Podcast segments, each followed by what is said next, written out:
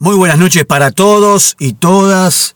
Sí, todavía aún martes de pandemia y otra entrega de No te hagas historias, porque las historias te las contamos acá, en Nada es Casual, Tropezón de Radio, y un capítulo hoy realmente de cobertura histórica sobre la figura, las figuras de los feriados recientes aquí en la República Argentina y comenzamos con el otro padre de la patria.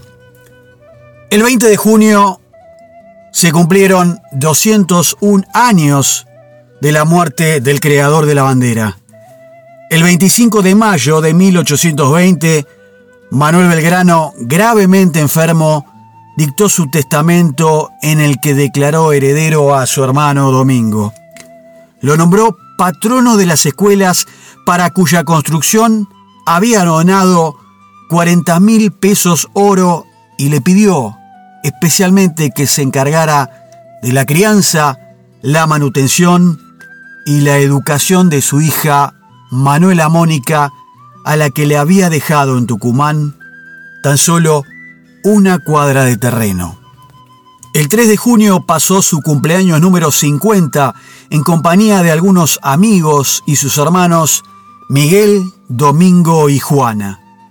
Unos días después tuvo la grata sorpresa de recibir la visita de su querido compañero de armas Gregorio Araure de la Madrid, aquel guerrero temerario que al final de sus días coleccionaría más de 100 heridas en su cuerpo.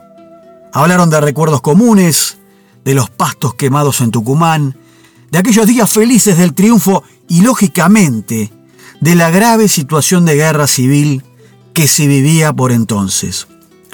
En esos días, Belgrano le dijo a su amigo Celedonio Balbín, que lo visitó en su lecho de enfermo terminal, algo más o menos así.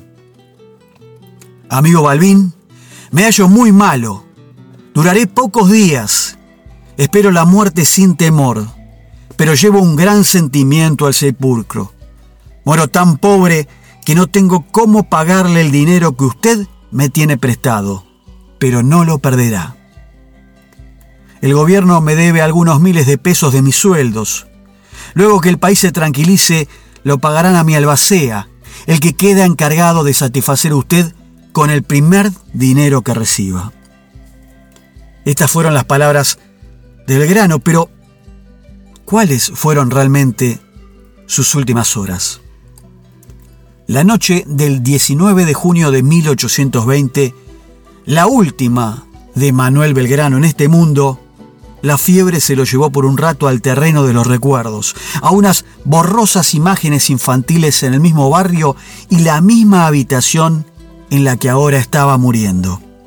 El viaje a Europa, las aulas, pero también las chicas de Salamanca, los debates interminables en el consulado, las noches robadas al amor de María Josefa en su estudio escribiendo informes y memorias, aquel sol de Rosario, las baterías de monasterio y la bandera, el éxodo, las caras hermosas y dinas de los changuitos jujeños, la gloria de Tucumán, el amor de Dolores, su querida hijita Manuela Mónica el triunfo de Salta y ese sabor de la justicia que tanto le costó degustar después. Trataba de evitar en aquel recorrido febril los malos tragos y los traidores. La tos y un agua convulsivo lo trajeron de vuelta a aquel helado anteúltimo día del otoño porteño. La noche fue agitada y a las 7 de la mañana, del 20 de junio de 1820 sin que nadie lo notara en esa caótica Buenos Aires del Día de los Tres Gobernadores, moría Manuel del Corazón de Jesús Belgrano. Alcanzó a decir unas últimas palabras, tales como, yo espero que los buenos ciudadanos de esta tierra trabajarán para remediar sus desgracias. ¡Ay, patria mía! Solo un periódico de Buenos Aires, llamado El Despertador, teofilantrópico dirigido por el padre Castañeda, dio cuenta de lo ocurrido. Y citaba así, desde las páginas de aquel periódico.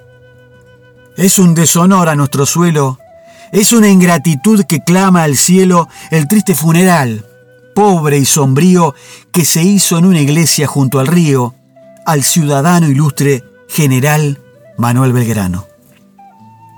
Fue así que ni la Gaceta, que era el periódico oficial, ni el Argos, que se jactaba en su subtítulo de tener 100 ojos para ver la realidad, informaron sobre la muerte de Belgrano, porque para ellos parece que no había sido noticia.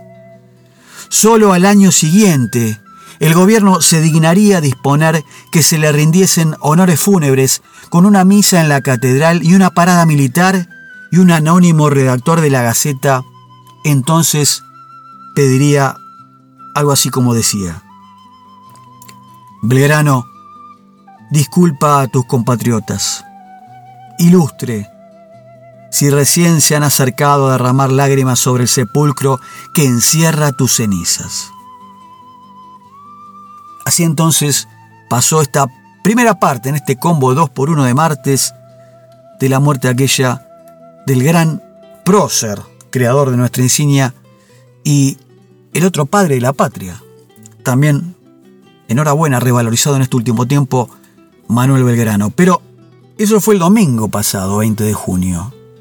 Y ayer, lunes 21, a 200 años de su muerte, Martín Miguel de Güemes, el hombre que durante años sería la pesadilla de los ejércitos españoles, frenando nueve invasiones con sus tácticas que el general Mitre calificó como guerra de guerrillas, nació en Salta el 8 de febrero de 1785.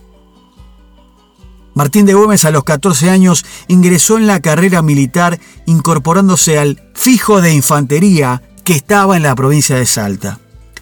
De allí partió con su regimiento a Buenos Aires, donde participó en la defensa durante las invasiones inglesas como decán de Santiago del Niers. Fue entonces cuando protagonizó un hecho insólito, la captura de un barco por una fuerza de caballería. Una violenta bajante del Río de la Plata había dejado varada a la goleta Justin, que bombardeaba la ciudad, y Liniers ordenó que un grupo de jinetes al mando de Martín Güemes aprovechara las circunstancias para abordarlo y capturarlo. Güemes y su gente, a pura sable, tomaron la Justin y apresaron a toda la tripulación. A partir de allí, su carrera militar creció. Adhirió con entusiasmo patriota a la revolución y se puso al frente del gobierno de su provincia y de sus infernales para defender el flanco más difícil de nuestro territorio. Junto a su hermana, María Magdalena Güemes, organizó la guerra gaucha que les hizo la vida imposible a los sucesivos virreyes del Perú y fue una pieza clave en la contención de los ejércitos para que San Martín pudiera organizar la gran operación militar del cruce de los Andes. Y aquí entonces algunas palabras de Martín Miguel de Güemes. A 200 años de su muerte, es bueno recordarlo con estas citas. Vengan enhorabuena esos imaginarios regimientos de Extremadura, Gerona, Cantabria, húsares y dragones, y vengan también cuantos monstruos abartó la España con su rey Fernando a la cabeza, porque a nada temo, porque he jurado defender la independencia de América y sellarla con mi sangre. No quiero favores con perjuicio de mi país. Este ha de ser libre a pesar del mundo entero. Yo no tengo más que gauchos honrados y valientes. No son asesinos, sino de los tiranos que quieren esclavizarlos. Con estos únicamente espero a usted, a su ejército y a cuanto mande de España. Convénzanse ustedes que jamás lograrán seducir no a oficiales, sino ni al más infeliz de los gauchos. En el magnánimo corazón de estos hombres no tiene acogida el interés ni otro premio que su libertad. Ya sabe que me obstino y ya sabe también que otra vez no ha de hacerse tan indecente propuesta a un oficial de carácter, a un americano honrado y a un ciudadano que conoce hasta más allá de la evidencia que el pueblo que quiere ser libre no hay poder humano que lo sujete.